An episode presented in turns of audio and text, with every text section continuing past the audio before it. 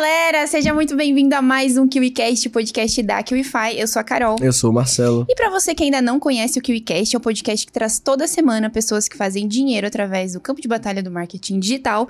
E a nossa convidada está há sete anos no digital, já faturou mais de 7 milhões de reais no Perpétuo e é especialista em um dos maiores assuntos do momento. Que assunto é esse?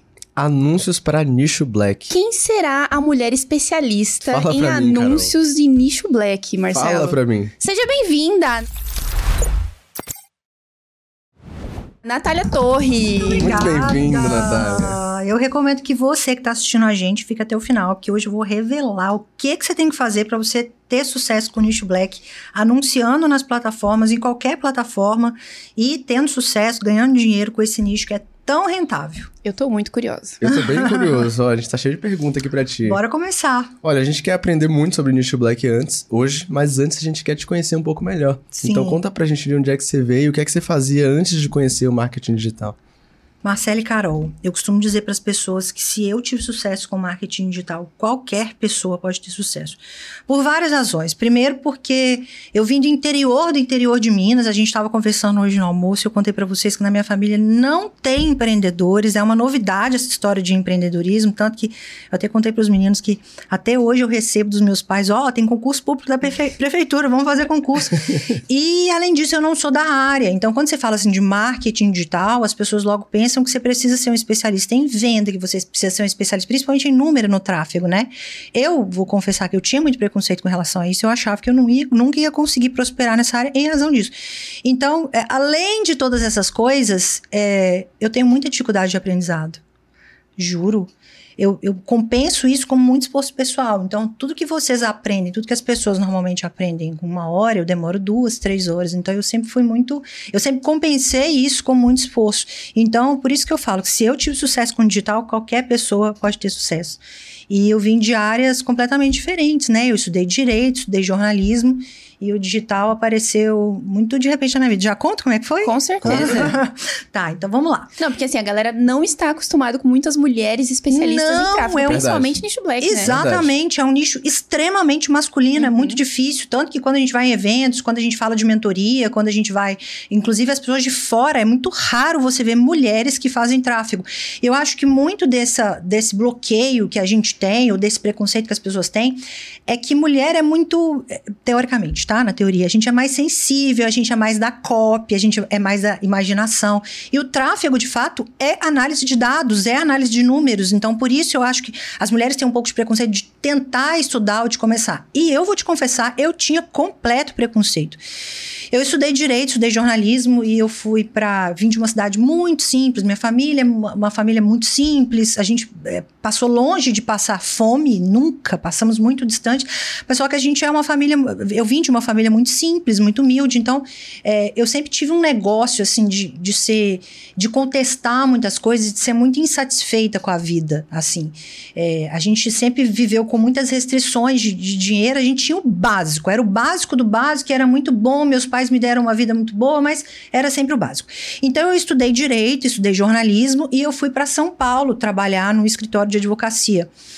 Só que, é, imagina, pessoal, a gente está falando de oito anos atrás, ninguém falava de digital no Brasil e eu não tinha acesso a conteúdo de fora, imagina.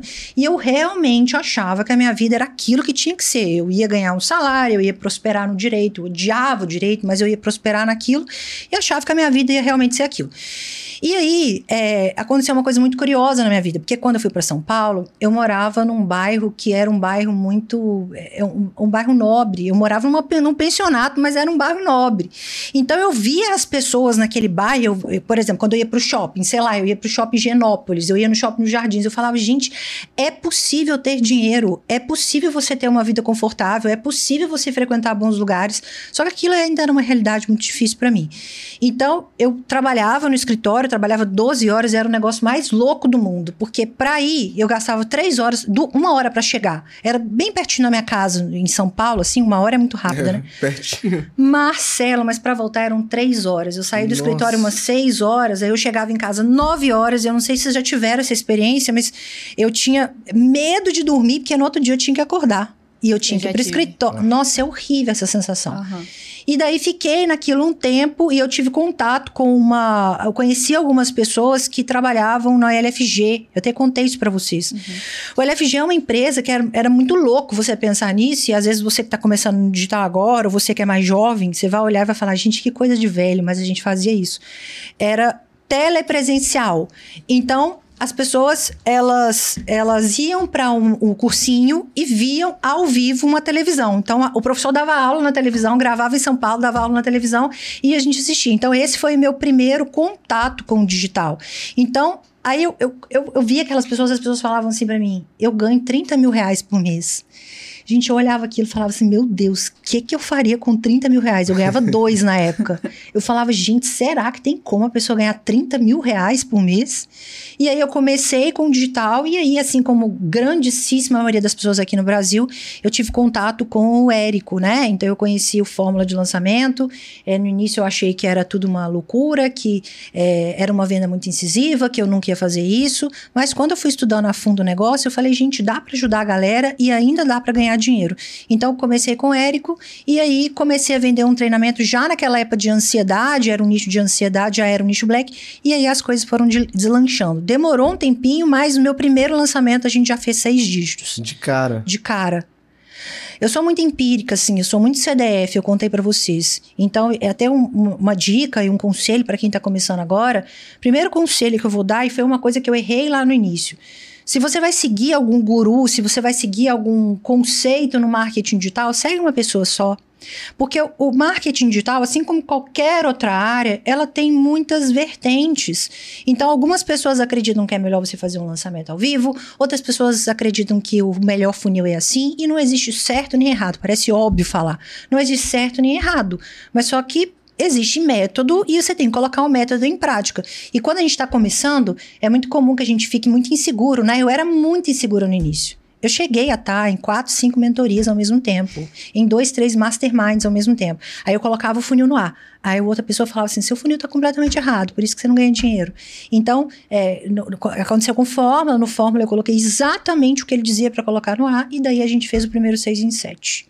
Fantástico. Fantástico. Agora sim, hoje você é especialista em nicho black. Foi. Mas quando é que essa transição ocorreu? Porque o nicho black tá muito em alta hoje, né? Mas há sete anos atrás ele já tava também nesse hype todo? Sim, o nicho black, é, quando a gente fala assim, é, de relacionamento, de sexualidade, de nicho de renda extra, de ganhar dinheiro, isso são coisas, não é que são fáceis de vender, mas teoricamente são mais simples. Eu sempre digo para as pessoas que quando a gente vai vender no digital, a gente tem que ter a ideia em mente de que é muito diferente da gente vender presencialmente.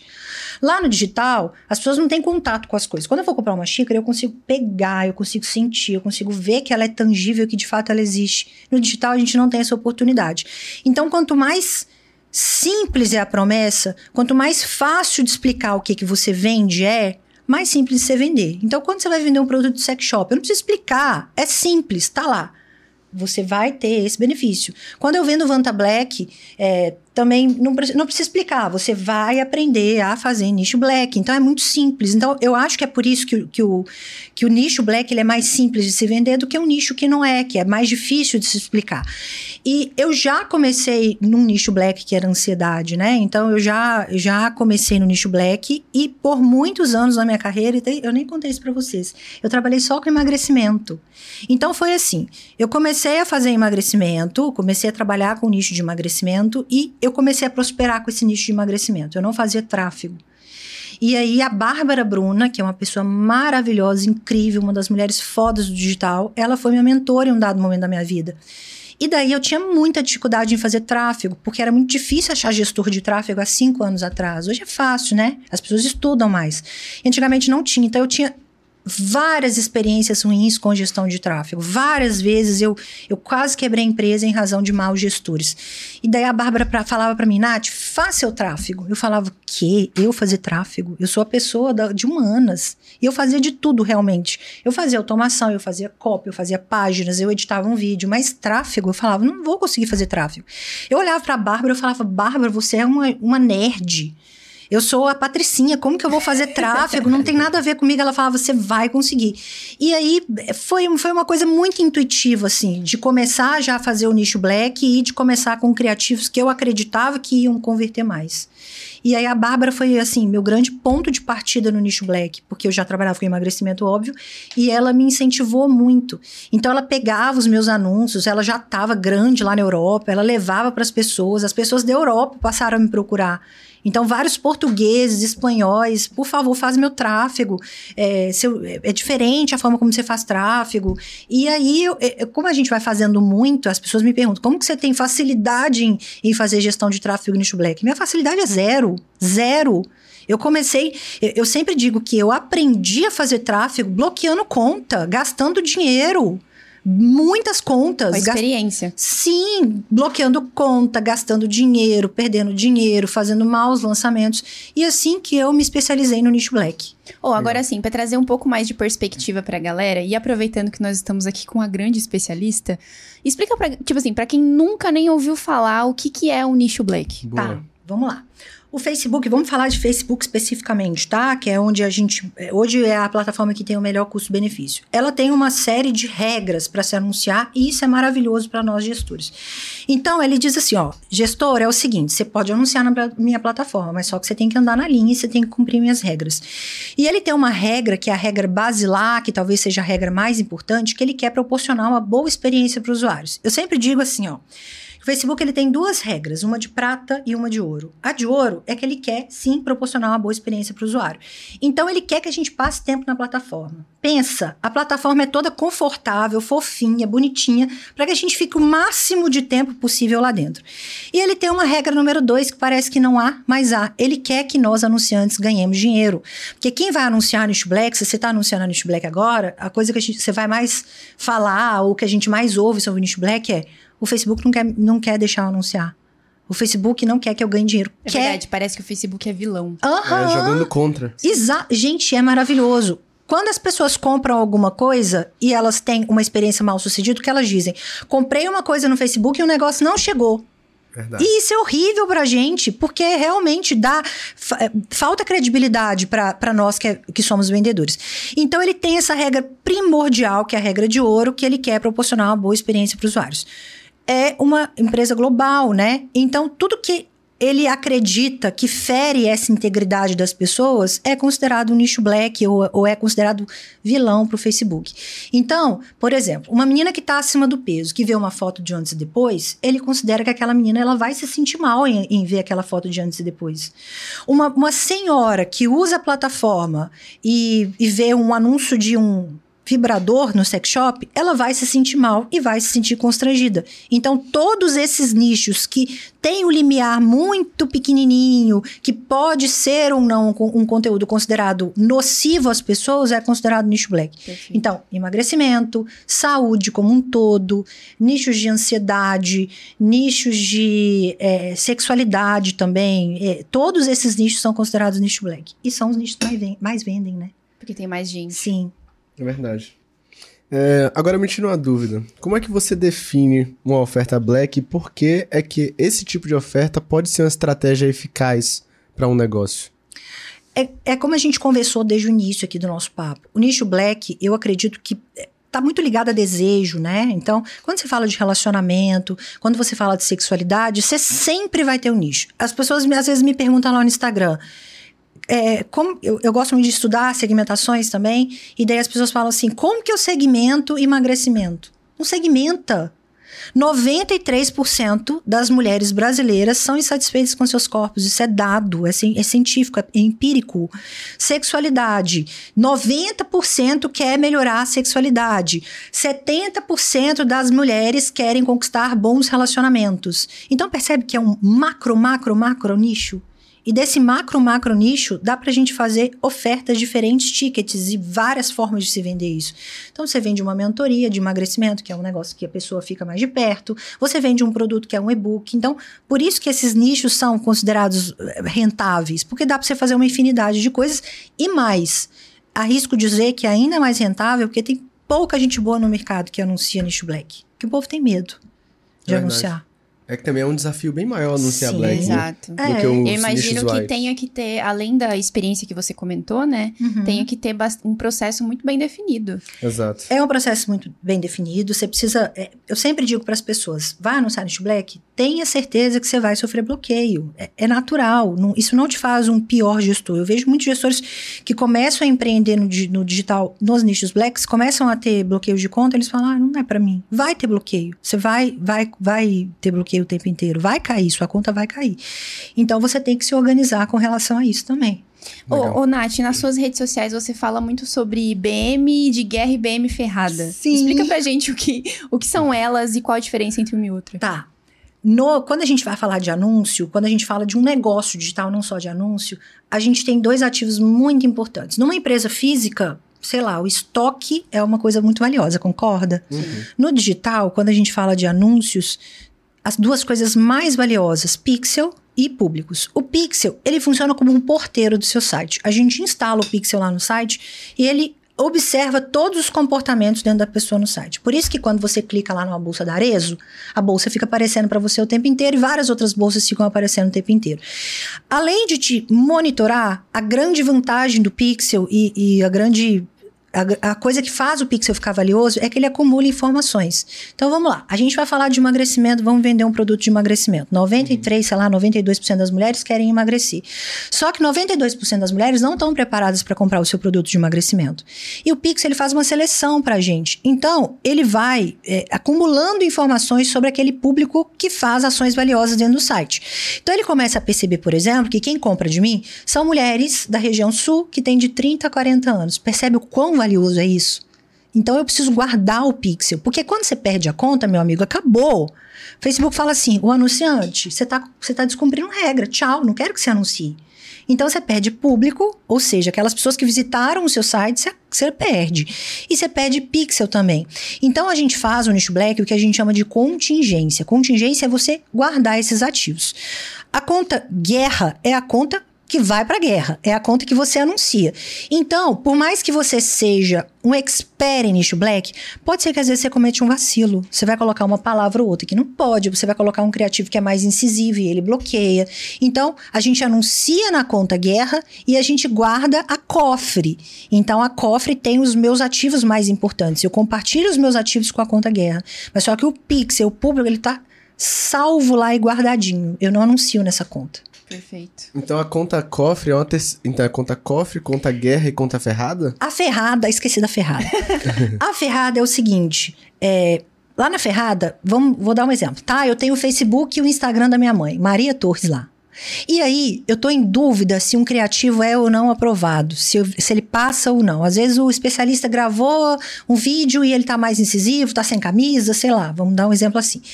E daí eu não sei se isso vai ser aprovado e eu não quero bloquear as contas. Então eu subo na conta da minha mãe, literalmente, da Maria Torres. É como se ela fosse a anunciante. Aprovou na Maria Torres? Aí eu falo, beleza. Então eu sei que esse criativo cumpre as regras. Aí eu subo na guerra. Ah, então é como, Pegar... se, fosse, é como se fosse um teste de BM. É um teste de anúncio. Legal. Então, é, é, sabe, às vezes vai acontecer no nicho black ou em qualquer nicho. Você vai colocar um, um, criativo que você tem certeza que ele vai ser aprovado, que é uma coisa simples, boba, que você não toca em nenhuma dor nem nada do tipo, mas lembra, ele quer uma boa experiência para o usuário. E a gente também tem que lembrar que quem analisa isso, na grande maioria das vezes, é um algoritmo, é um robô. Então pode ser que alguma coisa o robô considere que é ofensiva, mesmo que não seja. Sim. Então, se há uma conta que eu anuncio, que eu não posso perder, de um cliente muito importante, a gente está no meio de um lançamento, a gente investe muito nessa conta conta, aí eu subo na ferrada da minha mãe, aprova e daí eu passo para a conta certa. Perfeito. É tipo aquilo que você eu vi nos seus destaques também que você fala que para testar tráfego você precisa de tráfego. Sim. Então você faz um teste em uma conta pra, com tráfego para poder subir em uma principal. Exatamente. Agora uma dúvida que eu fiquei, por exemplo, eu tenho a conta cofre e eu tenho a conta guerra. Tá. Como que uma informação, tipo dos públicos, dos, como é que os ativos estão nas duas contas se só uma tá subindo? A gente compartilha.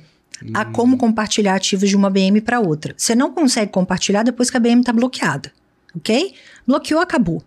Então, se você está com a BM bloqueada, você perdeu. E você não fez uma contingência anterior, você perde pixel, você perde público. Mas se você faz, você faz isso de uma forma preventiva, aí você, você consegue compartilhar. Ah. Inclusive, uma ótima, uma outra coisa também de contingência que pouquíssimos gestores usam e que tem que usar é um, as, são as plataformas de multilogin. As plataformas de multilogin, vamos falar bem leigamente, elas simulam máquinas diferentes. Então vamos lá. Eu tenho, eu sou uma agência e eu lido com. Eu, eu tenho um cliente que é um supermercado e um cliente que é sex shop. No Facebook existe uma sanção, vamos falar assim, a nível de anunciante. Então pode ser que você, anunciante, sofra a sanção e o Facebook diz assim pra você: anunciante, deixa eu te falar uma coisa, você não vai anunciar mais na minha plataforma. Acabou. Você não anuncia mais. Então, se você é administrador do supermercado e do sex shop, você perde as duas. E o supermercado não tem nada a ver com isso. Então, o que, que a gente faz com as plataformas de multilogin? Ela simula máquinas diferentes. Então, lá em um perfil, eu tenho o perfil do Marcelo e outro, o perfil da Carol. Então, do supermercado, eu, do- da minha mesma máquina, do meu mesmo computador, ela cria um IP só para Carol. Então, eu, eu anuncio o supermercado pela Carol e anuncio o supermercado pelo Marcelo. Por que, que a gente não pode fazer isso? Ah, vamos criar dois perfis e acabou. Porque o Facebook fala assim: ah, espertinho, você está usando o mesmo IP, a mesma localidade, o mesmo computador, você está falando para mim que você é uma- são duas pessoas diferentes? Não. Então, ele bloqueia sua conta por atividade suspeita. Então, a gente faz o uso de multilogin, que a gente simula duas máquinas e dois anunciantes diferentes.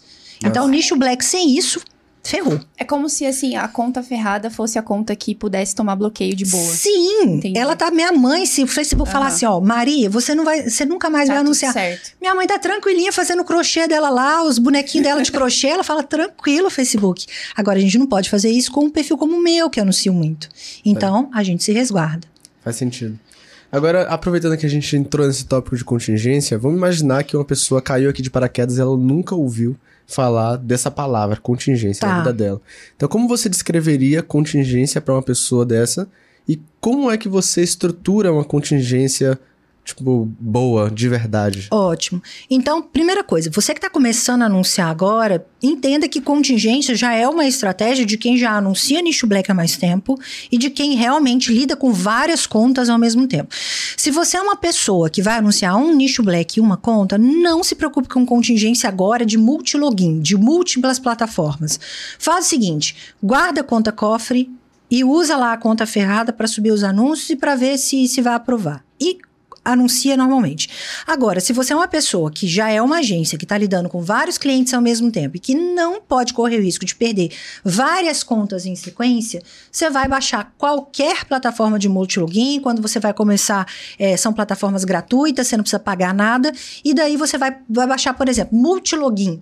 E daí você vai criar lá dois ou três perfis diferentes para que sejam três perfis diferentes, tá? Então, pessoal, não tem segredo. Vários anunciantes de nicho black vão falar de estratégias mais rebuscadas e existem. é, você- em uma conta você coloca o pagamento, em uma conta você coloca o pixel, em uma coisa você coloca. Para mim, isso não faz sentido. Sempre trabalhe com dois pixels diferentes, porque se um cair, você tem o outro, e daí conta guerra e conta cofre. Acabou. Essa é a contingência básica que você pode fazer e que vai te segurar um bom tempo. Legal. Perfeito. Como é que funciona o seu processo criativo, Nath? Porque, assim, uma, uma das coisas que nos impactou bastante no seu perfil foi a diversidade de criativos e de forma que a gente não tinha visto ainda. Verdade. São muito realmente criativos, Ah, sabe? É, se você não viu, vai no Instagram É. da Natália, porque é algo realmente muito, muito original. Então, eu queria entender como é que funciona esse processo. Tipo assim, a, a gente entende que você já tem a experiência, né? Sim. E de fato, mas como é que você é, tornou isso replicável? Tá. Primeira coisa que vocês precisam entender sobre criativos é que as pessoas elas, elas têm a impressão que o Google vai, que o Facebook vai converter como o, Google. Isso nunca vai acontecer. Então, é a primeira coisa que você precisa entender. As pessoas não vão ao Facebook para fazer compras. O que, que as pessoas vão fazer no Facebook? A gente tava dando risada agora de Sim. meme. Sim. Então as pessoas vão ver meme, as pessoas vão cuidar da vida dos outros, as pessoas, Entretenimento. as pessoas vão passar o tempo no Facebook. As pessoas não estão no Facebook para fazer a compra. Então, qual que é o meu maior desafio com o meu anúncio? É fazer o dedo que está rolando freneticamente parar de rolar. Então, para isso, eu preciso fazer uma imagem forte o suficiente, que converse com a audiência o suficiente, para que eu tenha esse primeiro, esse primeira parada para que a pessoa analise o meu anúncio. Então, o que, que eu faço? Assim, a primeira coisa que eu vou analisar no meu criativo. Primeiro, eu conheço meu avatar. Quando a gente fala de, de anunciante ou de gestor de tráfego, é uma, uma coisa comum entre as pessoas que o gestor de tráfego, a função do gestor de tráfego é subir e cuidar de anúncio. Mas eu acho isso uma visão tão pobre do negócio, porque assim, eu entendo que se um, se um contratante me contrata, se, um, se uma pessoa me contrata, eu preciso entregar resultado, porque senão a pessoa não fica na minha agência. Sim. Ela não passa a me cobrar mais. Ela não passa a me pagar mais. Então, eu, primeira coisa, eu entendo o negócio do cara. Eu quero entender como que funciona o processo de vendas. O lead chega lá, o que acontece com o lead? O que, que ele fala? Qual é a conversão? É, como, que, como que ele estrutura o processo de vendas como um todo? Segundo, eu entendo a dor do cara, a dor do avatar. E terceiro, eu, como eu tenho essa impressão que eu preciso fazer com que a pessoa pare de rolar o dedinho, tudo que é curioso e tudo que foge do padrão chama muito mais atenção. Então, se a gente chegar, a gente está num ambiente todo verde. Se tiver uma luz rosa ali no fundo, a minha atenção volta só para a luz. Então, tudo que foge do padrão é meu amigo. Então, se eu vou lá no banco de imagens, por exemplo, vamos anunciar emagrecimento. Aí eu busco lá o termo emagrecimento. A primeira coisa que eu procuro é o que, que é padrão. Que, que é padrão no emagrecimento? É a menina com, com a, a fita métrica enrolada na cintura e com a calça assim, larguinha. Uhum. Então, isso eu já anoto. Não é, eu não vou usar isso no meu anúncio, porque isso é padrão e todo mundo faz. E daí eu busco a dor da pessoa. Então, eu converso com o avatar do emagrecimento. O que, que ele me fala? Que ele come compulsivamente à noite, ele tem vergonha disso. Que a família cobra muito o emagrecimento e ele também tem vergonha disso, se sente mal por isso. Que é, o problema é o doce, não é isso que a gente ouve. Então, são essas coisas que eu vou buscar para fazer nos meus anúncios. Então, ao invés de eu procurar emagrecimento, eu procuro comendo compulsivamente à noite. E daí eu acho os criativos mais disruptivos, porque conversa com o avatar e faz com que ele pare de rolar o dedinho. Legal. E como é que você faz para adaptar os seus, os seus criativos para diferentes públicos e estágios do funil de venda, por exemplo? Tem que entender o avatar. Eu acho que essa é, é a grande sacada que faz com que a gente anuncie cada vez melhor. É entender o avatar. Para mim é inconcebível que você anuncie um nicho ou que você anuncie um avatar específico que você não conheça. Porque os anúncios ficam genéricos demais. É o que a gente está conversando. Quando a gente estava conversando antes da gente começar. Quando a gente não tem essa ideia de quem que é o avatar, a gente anuncia o especialista, né? A gente coloca a carinha do especialista lá. Aí não faz sentido. Já anunciei para, já, já vendi para não sei quantos países, eu falo 300 milhões de línguas. Isso não faz sentido para o público frio. O público frio compra o tema do negócio. Então, eu, eu, eu sempre digo que isso é o start também que faz com que as pessoas entendam como anunciar melhor. É quando a gente vai numa livraria, por exemplo. A gente que gosta de livro e vai numa livraria, várias e várias vezes você já comprou um livro pela capa. Então você se interessa pelo tema do livro, você se interessa pela capa do livro, mas você nunca ouviu falar do autor. Você não sabe se ele escreve bem, você não sabe se é, é, se é um tipo de chato de leitura, mas só que como o tema te chamou a atenção, você leva para casa. Isso acontece quando a gente vai anunciar para público frio. E é isso que eu tenho que pensar nos meus anúncios. Eu não vendo especialista. Não interessa quem está vendendo o curso de emagrecimento. Não interessa se, sei lá, é A ou B. Interessa o tema. Como que essa pessoa resolve o meu problema. E a gente fica muito mais empático é, a ouvir a, a, oferta da pessoa quando a gente, a gente vê que a pessoa conhece o nosso problema. Não é assim quando a gente vai comprar uma roupa? Exato. A pessoa começa a te oferecer várias roupas. Quando a pessoa entende o seu estilo, você dá total atenção para a pessoa. Você sabe que é aquela pessoa que vai te ajudar. Então, uhum. isso acontece com, com o digital também. Quando você entende a dor da pessoa, a atenção da pessoa volta toda para você. Peraí, essa pessoa sabe o que ela tá falando, ela sabe me ajudar. Mas assim, você enquanto agência, qual que é o tipo de pesquisa que vocês fazem para entender de fato o avatar e ser assertivo na hora de fazer Tá. esses criativos? Quando é possível, eu converso com o avatar, mas nem sempre isso vai ser possível, porque a gente está falando de um macro negócio. Isso. Antigamente, talvez não seja da época de vocês, mas existiu o Yahoo Respostas, vocês lembram? Oh, sim. Gente, era maravilhoso para gestão de tráfego. Porque é, é muito legal a gente usar. é, parece óbvio também fala- falar isso, mas gestores de tráfego não estão presentes para isso, que é você usar a linguagem do avatar, você usar os termos que ele usa. Por exemplo, eu, eu trabalho, tem uma cliente de diástase. Ela me explicou que mulheres se referem à barriga falando barriga de avental. Eu não sabia disso. E passa. Porque eu não tô falando barriga com gordura ou emagrecimento, barriga de avental. É uma coisa dúbia pro Facebook. Sim. Então, barriga de avental é uma coisa que passa tranquilamente nas políticas. Então, quando isso não é possível, é, uma que eu adoro olhar e que eu adoro fazer pesquisa de avatar eu, eu procuro na Amazon quais são os livros mais vendidos daquele tema. Legal essa dica. Então, sei lá, é, educação de crianças, disciplina de crianças. E na Amazon, pessoal, é uma riqueza de comentários. As pessoas descrevem nos mínimos detalhes a experiência do livro.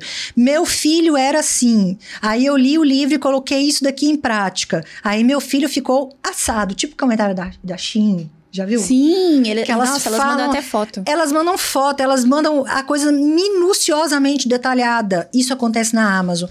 E também faço muita pesquisa no YouTube. Então, por exemplo, é, eu uso para headline dos, dos criativos. Eu vejo muito gestor de tráfego quebrando a cabeça. Meu Deus, o que, que eu coloco na headline? Nath, me ajuda com a headline. Sabe o que eu faço? Eu vou lá e digito assim: como emagrecer? E daí tem um filtro lá no YouTube que mostra, em primeiro lugar, quais são os vídeos que têm mais visualizações. Pessoal, é tráfego orgânico, não é tráfego pago. Então, quem tem mais visualização significa que a pessoa necessariamente se interessou por aquele conteúdo e clicou para ver o vídeo. Sim. Então, é um filtro maravilhoso. Então, eu copio literalmente, Ctrl C, Ctrl V, porque eu sei que aquela headline chama a atenção da minha audiência. Então, é, eu faço muito, muito post de segmentação, né? As pessoas falam, como que você achou? Para mim, é, é- é tão básico, é pesquisa. Então, vamos lá. Eu quero falar sobre pesso- é, emagrecimento, pessoas que, que têm dinheiro no emagrecimento. Aí eu, eu, eu começo a pensar, tá, pessoas que têm dinheiro aqui no Brasil são pessoas que viajam para fora. Então lá tem supermercados enormes de coisas fitness. Eu vou lá no supermercado, coloco lá no Google, vou lá no supermercado e vejo quais são as marcas mais vendidas. Coloco lá. Pessoas ricas, pessoa que, que não tem grana ou que se não interessa por esse assunto, gosta de café. Rico gosta de café de uma marca específica. Também é meu amigo. Então, é tudo pesquisa.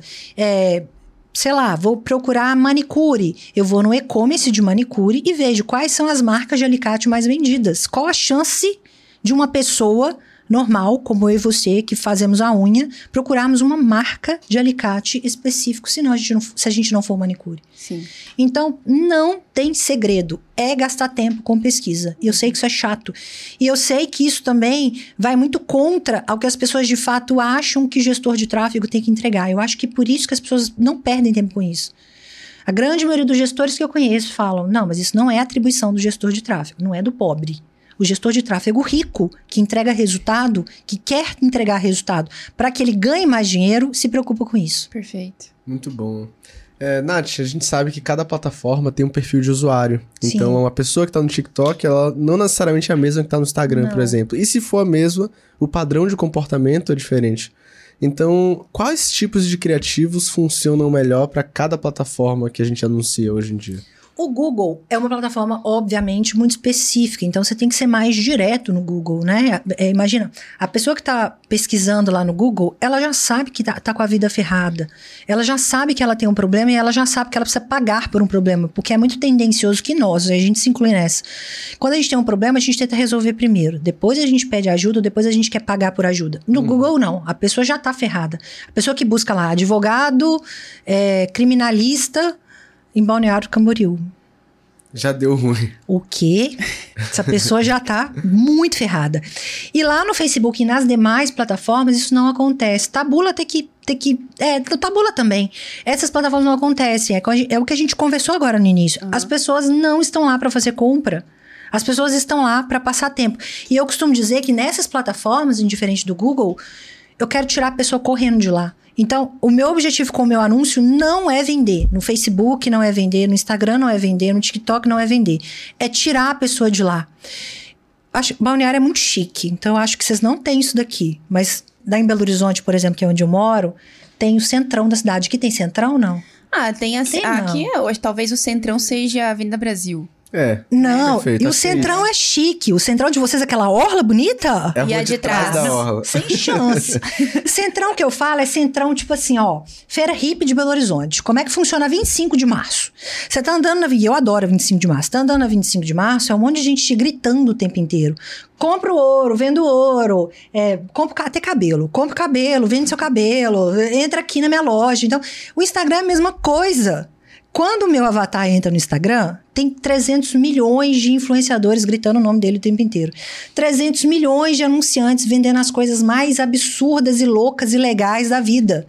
Então, é, a pessoa, o, o gestor de tráfego, ele tem a impressão que ele tem que vender no anúncio. E não é.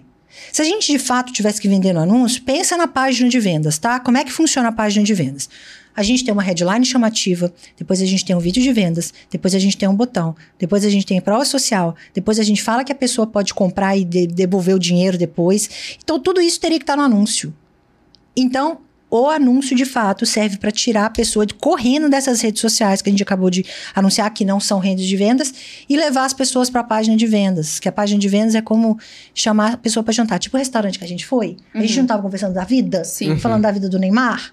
Lá a gente tem, eu tinha, eu tinha total atenção em você e você total atenção em mim. É isso que acontece na página de vendas. Então a página de vendas eu chamo a pessoa para jantar e falo assim: "Minha filha, vem cá. Você tá com excesso de peso, não tá? Você come muito à noite. Nossa, eu tenho uma solução. Olha aqui um monte de gente que eu já ajudei. Eu não vou fazer isso no anúncio. No anúncio eu tiro ela correndo de lá. Verdade. O pessoal confunde Sim. criativo com VSL. Exatamente. Então, o criativo nessas redes específicas, é, a minha função é chamar atenção. Depois é cor- tirar ela correndo daquele centro de distração da 25 de março e levar ela para jantar. É onde eu vou conversar do problema dela e vou dar uma solução. Legal. Ótima analogia, inclusive. É, mas vocês não Verdade. vão saber, vocês vão ter que ir lá para BH. Não, mas é, dá pra imaginar um centrão, sei lá, Dá, de São dá. Paulo, 25 de março. É, 25 de março. Já dá pra mas entender. Não, é, não parece a 25 Aham. de março o Instagram? Abre seu Instagram agora, você vai, Verdade. ver, você, vai, você vai ser impactado por vários anúncios. É verdade. Vários anunciantes falando vídeo, a- a- não preciso dizer, mas a plataforma hoje é toda adaptada para vídeo, né? Então, Sim. mais uma vez, ele quer que a gente fique mais tempo dentro da plataforma. Então, a gente é uma disputa. Para que que eu vou tentar convencer a pessoa? Imagina, a pessoa no meio da 25 de março, eu tentar convencer ela que eu tenho um produto para ansiedade que vai curar a ansiedade dela. Não. Eu levo essa pessoa para dentro da loja, levo ela, dou uma água, um café, vou conversar sobre o problema dela e aí eu, eu faço a venda. Perfeito. Perfeito. Enquanto você deixa aí o like pra essa analogia e essa sacada fantástica, eu vou te fazer outra pergunta, Nath. Diga. Olha só, hoje, a galera que anuncia no nicho black, muitos fazem anúncio de oferta direta pra grandes nichos, então relacionamento, renda extra, é, relacionamento, saúde, né, emagrecimento. Sim. Eles utilizam muito segmenta... Tipo, não nem segmentação, eles utilizam público aberto. Então vai fazer um anúncio e joga muito público aberto, sem segmentar de verdade. Uhum. Só que você fala bastante de segmentação e a importância disso. Tá. Então, por que isso é tão importante e qual é a forma que você faz pra segmentar os seus anúncios? Tá. Eu tô falando de para eu falo de segmentação para quem não tem bala na agulha, tá? Quem tem grana para gastar, deixa o Pixel funcionar. Eu sempre que eu faço anúncios desse tipo, que eu falo de coisas desse tipo, as pessoas falam embaixo: "Ah, mas é muito melhor deixar o, o Pixel aberto". Concordo. É, é, por vezes eu concordo, por vezes não, na verdade, porque na grande maioria das vezes eu acredito muito mais na minha inteligência, na minha assertividade em conhecer o meu avatar do que um computador, do que o Pixel. Mas quando de fato você tem bala na agulha e grana para gastar, deixa o Pixel trabalhar. Que daí realmente você vai deixar ele rodando lá uma semana, duas, e ele. Lembra que a gente conversou? Ele é um porteiro do site. Então, ele vai realmente aprendendo cada vez mais sobre o perfil do comprador. Agora, quando eu não tenho dinheiro sobrando, quando o dinheiro está na conta, eu tenho que dar jeito, eu tenho que, que entregar resultado ao meu cliente rápido, eu prefiro segmentar. Porque eu sei que eu sou mais assertiva do que um pixel que está começando. Mais uma vez, se você tem um pixel que é antigo, que seu cliente fala, não, vendo pra caramba, realmente eu tenho boas experiências com o tráfego, eu tenho bons resultados, eu faço boas vendas, seu pixel está extremamente inteligente, ele tem um acúmulo de informação que você realmente não pode deixar passar. Esse aí é o que você chama de pixel, é, pixel bombado? Bombadão. Ele é tipo o bombadão da academia, tipo barriga tanquinho, o melhor que tem pra trabalhar. Seu pixel é inteligente. Agora, quando você não tem essa oportunidade, você está começando uma conta do zero, segmenta o trem. A- a- facilita pro pixel, deixa ele trabalhar. E, obviamente, você faz os testes, né? Quando não tem dinheiro, realmente é melhor segmentar. E você perguntou como que eu faço? Uhum. Pesquisa total. E, e por falar em pixel, em pixel um, um dos seus stories você fala que a API do, do Facebook é um pixel bombado. Aham. O que, que isso quer dizer? O a API é uma coisa relativamente nova, né? E tudo que é novo, as pessoas elas, elas têm muito medo. Depois dessa mudança toda que a Apple pro- proporcionou pra gente, que, é, enfim, a gente precisa concordar com a, a, a divulgação dos nossos dados também, falando bem legalmente para que as pessoas entendam. Do iOS 14, né? Sim. A gente teve uma, uma redução muito grande da inteligência do pixel, porque alguns dados a gente passa a, não, a, a escolher não compartilhar. E aí o Facebook, ele veio com essa, com essa modificação que é a API. Então há uma comunicação mais direta. Então a gente não precisa passar por todos aqueles estágios. É como se o servidor se conectasse diretamente com o Facebook e por isso a gente tem um envio direto de informações. Então não tem que ter medo da API, não é uma coisa difícil. É, geralmente quem está no tráfego é, tem um pouco de dificuldade, talvez, de, de, programação. Então, vê aquele código imenso lá da API e fala: Meu Deus, não vou dar conta disso. É só instalar e deixa o trem trabalhar. Pronto, é isso que você precisa fazer, saber sobre a, sobre a API de conversão. Perfeito. E se a pessoa ela não instala a API, no caso, ela vai perder dados? Ela perde dados. Existem alguns dados que, que não são mais compartilhados compulsoriamente, vamos dizer assim, com, com o Facebook. Então, o ideal é sempre manter os dois instalados, deixar os dois trabalhando juntos. Eles se complementam. Então, o Pixel não vai sair do ar. Eu não vejo sentido disso. As pessoas têm medo do Pixel sair do ar, que agora é só API de conversar. Não, ele não vai sair do ar. Todos os dois vão funcionar. Deixa os dois funcionando simultaneamente, que você vai ter um resultado melhor que só o Pixel. Legal. Muito bom. É, Nath, muitas pessoas estão tem, é necessário entender que para ganhar dinheiro você precisa investir dinheiro. Sim. Só que muitas pessoas reclamam que quando elas vão fazer escala, elas acabam gastando muito e tem menos retorno. Então elas, o ROAS fica muito caro. Então elas investem e acaba que não, não consegue ter aquele lucro que elas esperavam, já que tipo, ah, eu tô investindo mil, voltou dois mil. Só que se você investir 2 mil, não necessariamente vai voltar 4. Não, não vai. Então, como é que você estrutura as suas, as suas escalas? Tem um padrão? E também tá. explica pra galera que nunca ouviu esse termo ROAS, o que é que significa? Tá. ROAS é o retorno direto de tudo que você investi, investe através do tráfego. Então, se você investiu mil e voltou dois, você tem um ROAS 2. É... Eu acho que quando a gente fala de escala, a, a palavra-chave é organização. O Facebook é uma plataforma de leilão. Então, como qualquer outro leilão, quando você coloca mais dinheiro, a plataforma entende que você está disposto a dar um lance maior. Uhum. Então, realmente, tudo fica mais caro, tudo, o seu retorno fica, fica mais caro, o seu ROAS diminui. Então, você precisa se organizar. Você está falando de lançamento, é inadmissível que você, gestor de tráfego, comece a fazer um lançamento sem saber quanto que você vai investir por dia. Porque aí, quando você sabe quanto que você vai investir por dia, você consegue ter um controle da escala. Então, você vai colocando o dinheiro aos poucos. O que, que é o ideal? O que, que é o padrão que eu gosto? Falando de, de perpétuo, aumentar de 10% a 20% no máximo por dia. Porque, mais uma vez, o seu rosto vai cair, mas você vai ganhar mais. Então, ir aumentando aos poucos para que a plataforma entenda que você está dando um lance maior, mas não necessariamente você quer que o retorno seja menor, ou você não espera que o retorno seja menor.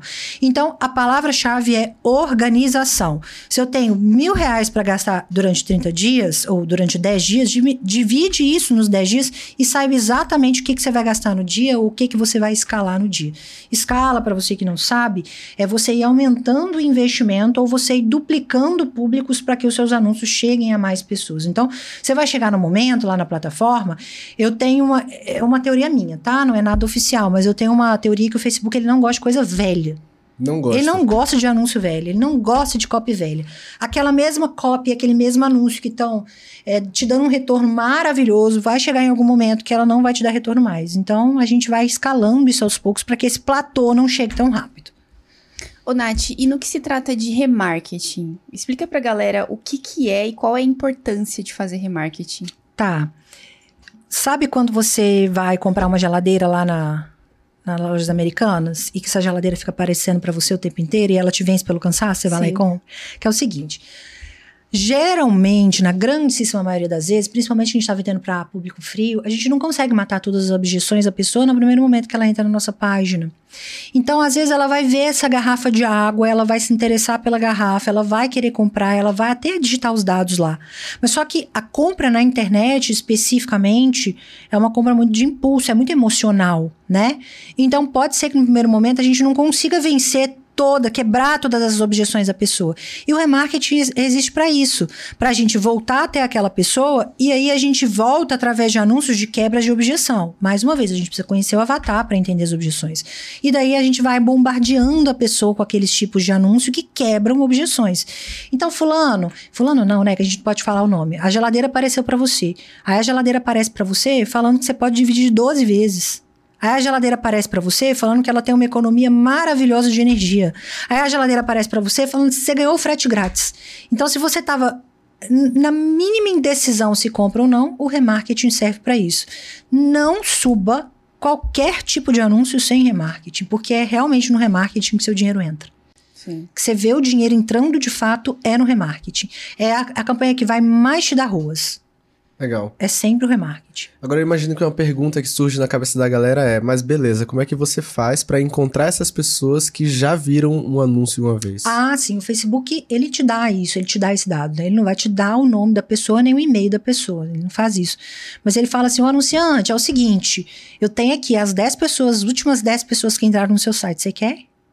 Anunciante, eu tenho aqui aquelas pessoas que passaram é, dois minutos. Ah, existe uma segmentação maravilhosa que as pessoas não fazem, gestores, principalmente gestores de e-commerce, precisam começar a fazer. O Facebook ele te dá aquelas pessoas que visitaram mais de uma vez o seu site. Olha que maravilhoso. Sim. Quando a gente está em dúvida na coisa, a gente não vai visitando o negócio o tempo inteiro? Sim. Às vezes a gente abre o Google lá e tá assim, você já visitou essa página 300 milhões de vezes. O Facebook fala isso para você. Então ele fala assim, ô anunciante, eu tenho aqui todas as pessoas que interagiram com o seu conteúdo no Instagram. Você quer? Ah, quero. Ah, então tá, então pague. Uhum. Eu, eu mostro, eu imprimo esses anúncios. Pague que eu, eu imprimo. Então, ele não te dá os nomes, mas ele te dá isso. E quem faz perpétuo, na grande 99% dos meus clientes no perpétuo, eu tenho pré-checkout.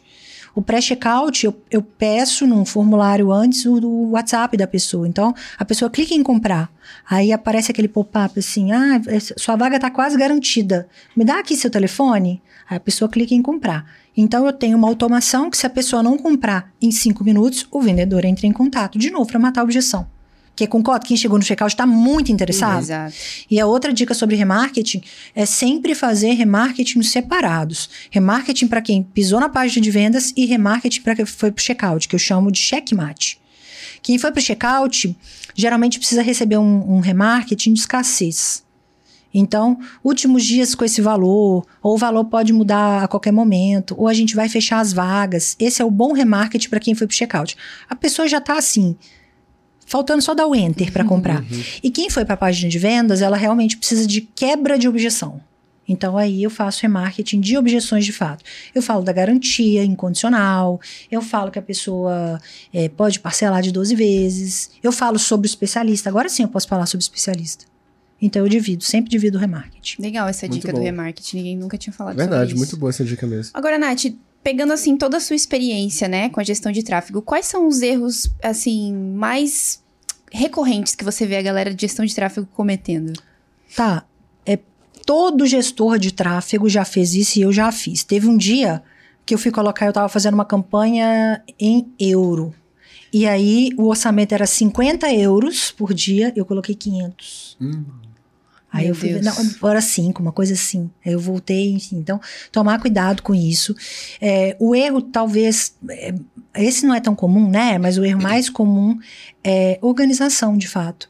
Gestores de tráfego, a gente, a gente tem uma, uma profissão muito privilegiada, pessoal. Realmente, quem é bom tá ganhando muita grana. É a hora da gente ganhar grana. Quem é bom ganha muita grana com gestor de tráfego.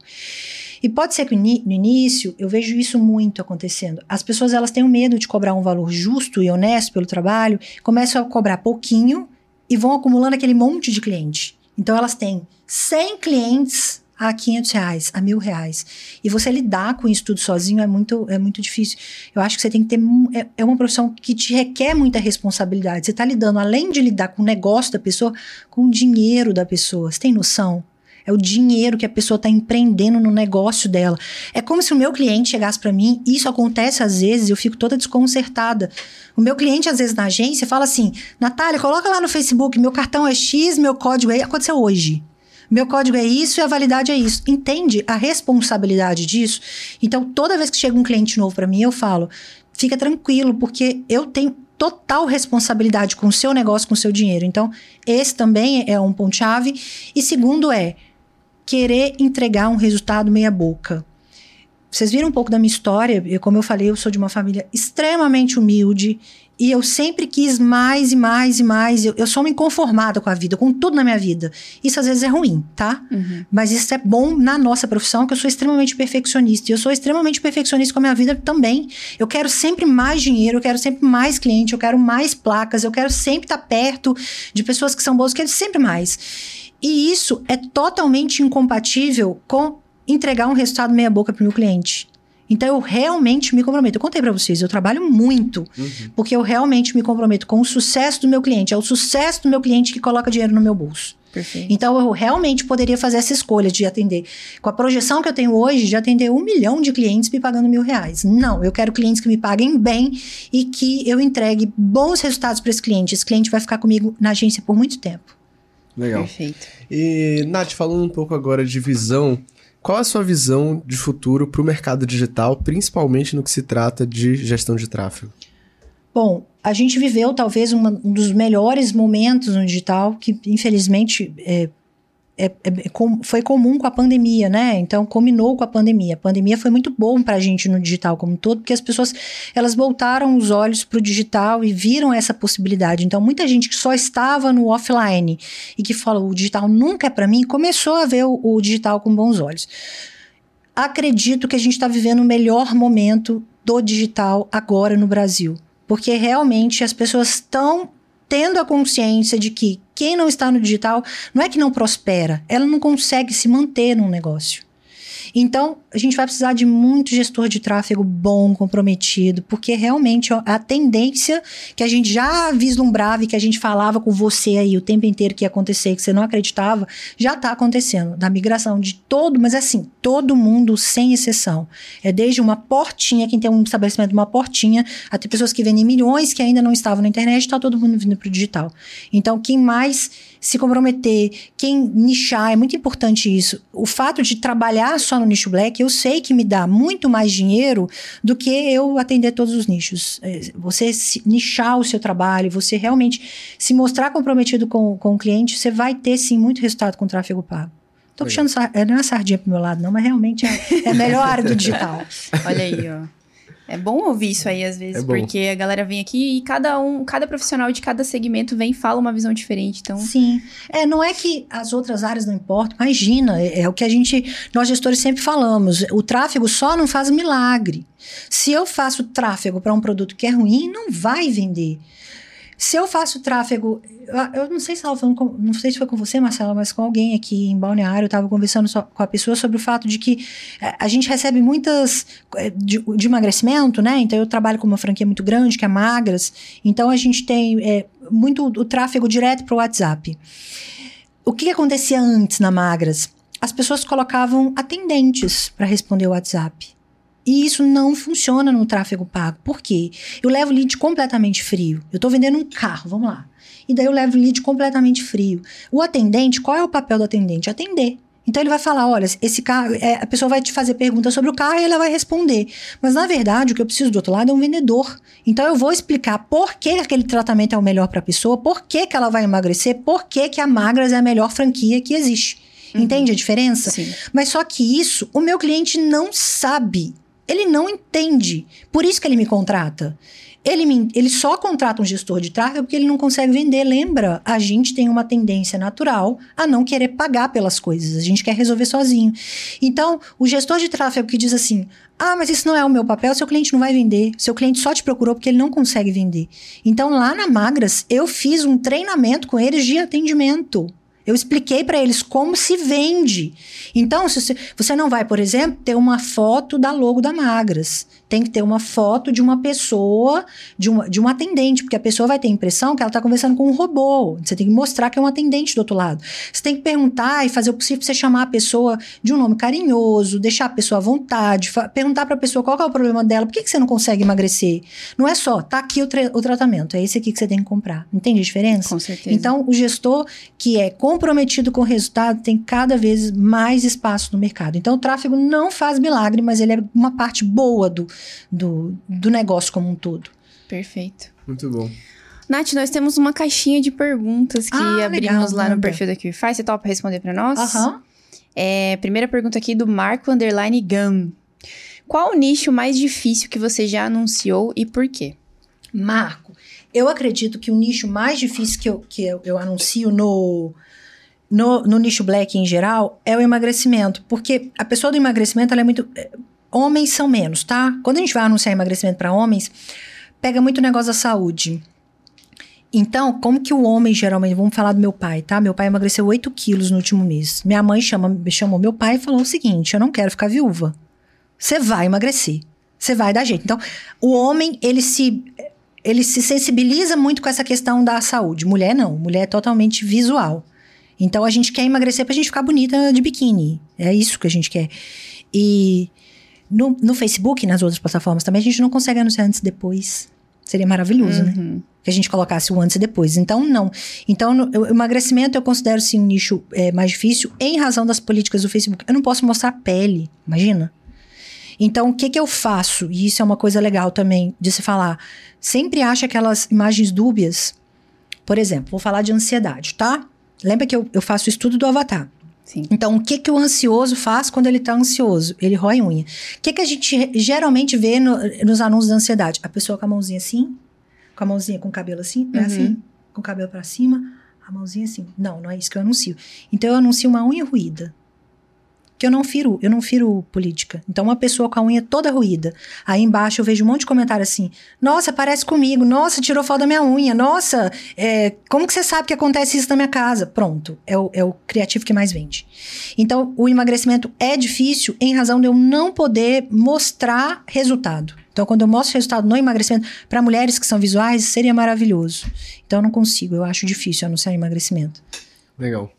Pergunta arroba loja te liga nessa. Ideia de criativos para acessórios masculinos, pulseiras, colares. Tá. Tem algumas coisas que realmente, pessoal, não, não tem como a gente florear demais ou a gente pensar numa coisa totalmente difícil. Porque criativo, realmente, eu acho que é mostrar a coisa de fato e anunciar para a pessoa certa. Mas quando vai anunciar é, criativos de, de acessórios, faz um negócio legal, porque assim. É, vamos pensar no que, que, a pessoa quer de fato. Quando a pessoa compra uma roupa, ou quando a pessoa compra um acessório, quando a pessoa compra um relógio mais caro, o que, que ela quer? Status, se sentir bonita, se sentir admirada. Pense em todas as marcas enormes que a gente vê de perfume. Como que é a propaganda de perfume que a gente vê na internet, da Dior? É uma mulher de vestido maravilhosa chegando e todas as atenções voltando para a mulher, não é assim? As, as, propagandas de, de perfume são assim. Então é isso que as pessoas querem. Então não vai colocar a foto do, do do produto em cima de uma mesa preta. Coloca um cara bonitão, apresentável, que você coloque a imagem lá. Lembra, o Facebook. A gente está concorrendo com fotos coloridas, cheias de contraste, com pessoas maravilhosas, incríveis, em lugares maravilhosos. Então é isso que a gente tem que mostrar, tá? E também mostrar o contrário.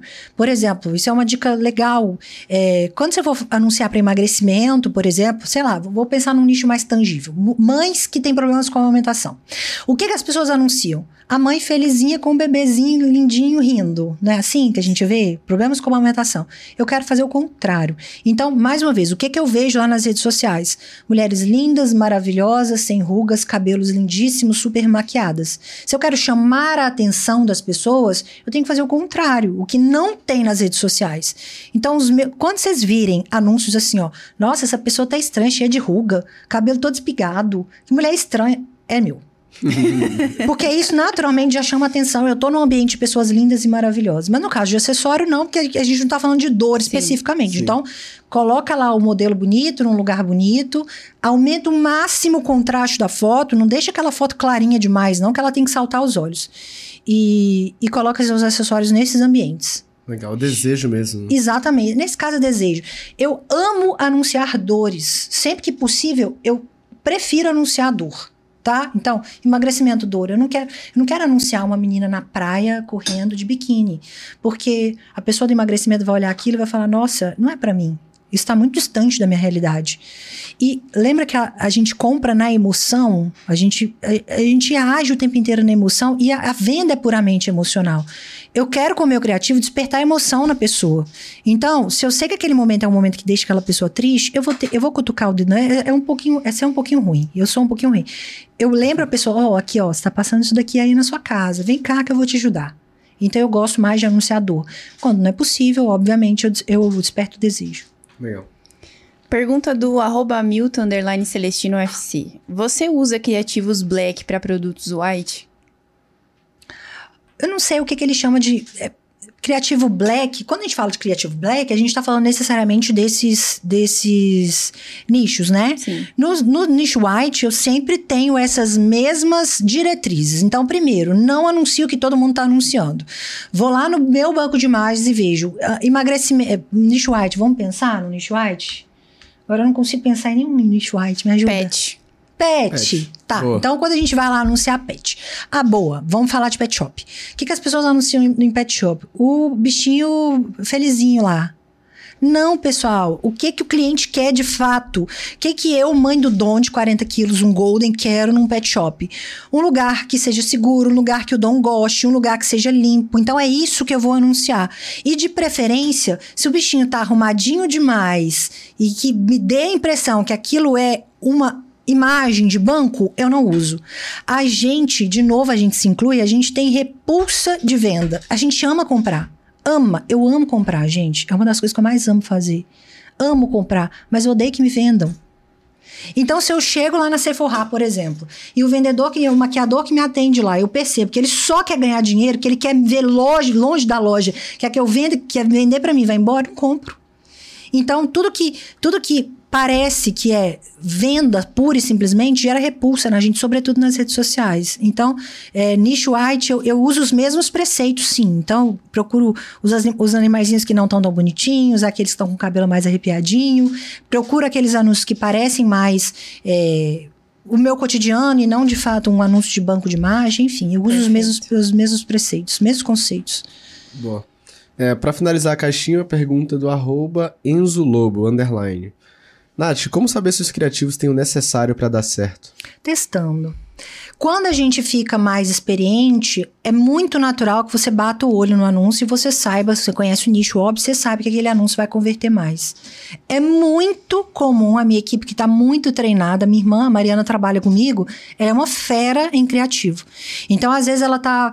é, sei lá, vagando pela internet, ela vê uma imagem, ela, ou aconteceu ontem, ela falou: Meu Deus, que imagem massa! Foi uma que eu postei ontem no Instagram, que a gente tá falando de. A gente tava falando de ansiedade, é uma imagem de uma janela. Toda fechada com pedras. Então é a sensação de falta de ar. A pessoa quer respirar e não Nossa. consegue, cheia de pedra. Vou mostrar pra vocês. E daí a Mariana achou essa imagem e falou: Meu Deus, que imagem massa. Essa é uma imagem que eu sei que vai converter pra caramba em ansiedade. Essa aqui, ó. Nossa, Mas- sim, total. Não é? Não dá uma Aham. impressão de falta de ar? Então eu mexo com a emoção. Então eu sei que essa imagem é uma imagem que vai converter. Mas realmente há aquelas imagens também que eu aposto todas as fichas. Eu faço post, faço anúncio e falo: nossa, esse anúncio vai vender pra caramba. Acertei a mão. Zero. CPC lá no alto. Então, realmente, a gente vai ficando mais experiente, mas é testar. Eu odeio essa, essa falar, falar isso para as pessoas, né? Porque eu já tive no lugar delas de gestora de tráfego iniciante com grana curta. E, as- e eu vi os gurus falando assim: testa. Dá vontade de falar, meu filho, mas com qual dinheiro? com qual cartão? Com qual limite? Então, quanto mais assertivo a gente for, melhor. Mas não tem corte de caminho. A experiência na gestão de tráfego, eu acho que no marketing como um todo, Sim, é o que mais conta, ponto. perfeito. Ó, antes de finalizar aqui, tem um, um comentário do ou da arroba Val Nogueira. Ela é maravilhosa. Ah, muito obrigada. Fico feliz. Verdade. Val Nogueira. Ahn, Nath, esse foi um bate-papo incrível, hein? Sim. Gente, eu amei. Me chama mais vezes. Com certeza. que eu acho que tem muitas coisas de gestão de tráfego que a gente pode explorar. aqui. Sim, É tem. verdade. Deixa aí nos comentários se você quer ver um áudio 2. Combinado. Mas Deixa muito, gente. A gente costuma finalizar nosso, nosso episódio com uma pergunta reflexiva. Topa responder? Topo, claro. E aí, Carol, você faz ou eu faço? Pessoa que faz nicho black, minha filha, ela responde qualquer coisa na vida.